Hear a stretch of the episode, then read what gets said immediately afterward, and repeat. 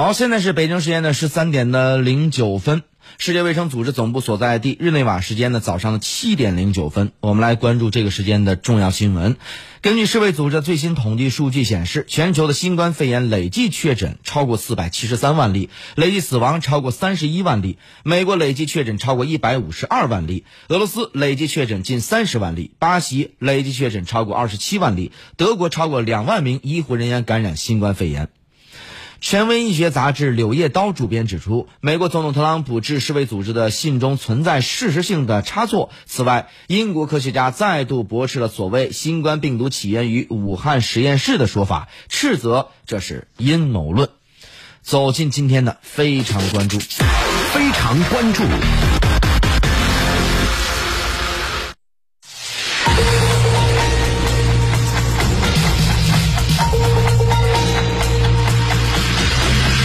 在疫情持续的情况下，人们对疫苗研究寄予厚望。新冠肺炎疫苗是否将终结这一场传染病的世纪大流行呢？特效药的研发又有什么新的进展？而正当疫苗曙光出现的时候，在美国却出现了所谓反疫苗运动，这又是从何而来呢？就相关话题，请出各路嘉宾做出深入分析。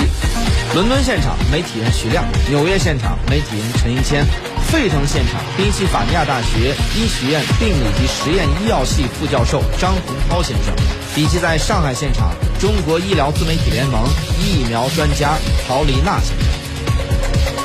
我们现在说到对付这个新冠病毒呢，呃，两种的态度，一种是说疫苗的研制，另外一种呢是到底特效药什么时候能够面世。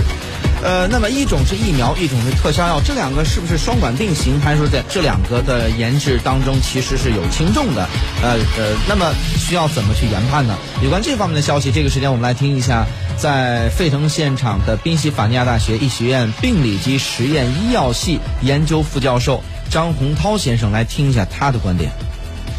呃，疫苗肯定是需要的，因为这对于未来来说，它是防止它进一步呃呃，就说呃传染。更厉害的一一个一个神器吧，可以这么理解。但是在疫苗到来之前，就必须要使用那个药物控制。呃，那药物现在呃会有什么样的进展呢？其实我们要看这个呃新冠的话，它不可能是一个神药就把它控制住。呃，实际上我们把它可以就是说分成两类的药，一个是防止病毒感染的，呃，另外的话是一个呃就是防止它呃免疫过激的。就我们刚才提到的川崎病，它其实也是一种免疫过激的反应。所以呃。这两类的药物都是需要的，呃，看来是需要双管齐下啊。好了，那么我们想了解一下，在美国的治疗方案当中，到底是哪一个作为它的重点呢？以及现在美国的治疗方案，呃，有怎样的一些呃详细的内容可以跟大家来透露呢？有关这方面的消息，我们来听一下，继续来听一下张洪涛先生的分析解读。呃，现在治疗方案的话，因为呃呃，现在有同时开展很多临床试验，呃，但是呃，现在。确认的话，第一个就是呃瑞德西韦，它是这是预防感染的，那么它现在已经变成一个呃获得紧急批准的药物，那么它就变成一个基本药了，其他的药物就在这个基础上呃增加，呃那除了就说瑞德西韦这么一个抗感染的药呢，呃现在就是呃上个星期的时候呃香港刚有一个临床试验出来，呃他是发现那个克利兹就是呃中国也测过的那个抗艾滋病的那个药。它和这个克利兹和干扰素呃贝塔1 B，还有个跟那个淋巴呃韦林这么一个三联的药物，也能呃获得很好的呃抗感染的呃一个效果。呃，它是呃如果是看它那个转阴的话，你用了这个治疗，呃，它应该是七天就能转阴。如果是不用的话，呃，它这个转阴时间是十二天。这对于那个中症或者轻症的呃患者来说，效果还是比较好的。好，那么假如有一天疫苗能够出来的话，怎么去推重以及推广它？那有关这方面的消息，我们继续来听一下，在上海现场的中国医疗自媒体联盟疫苗专家陶丽娜先生来听一下他的分析。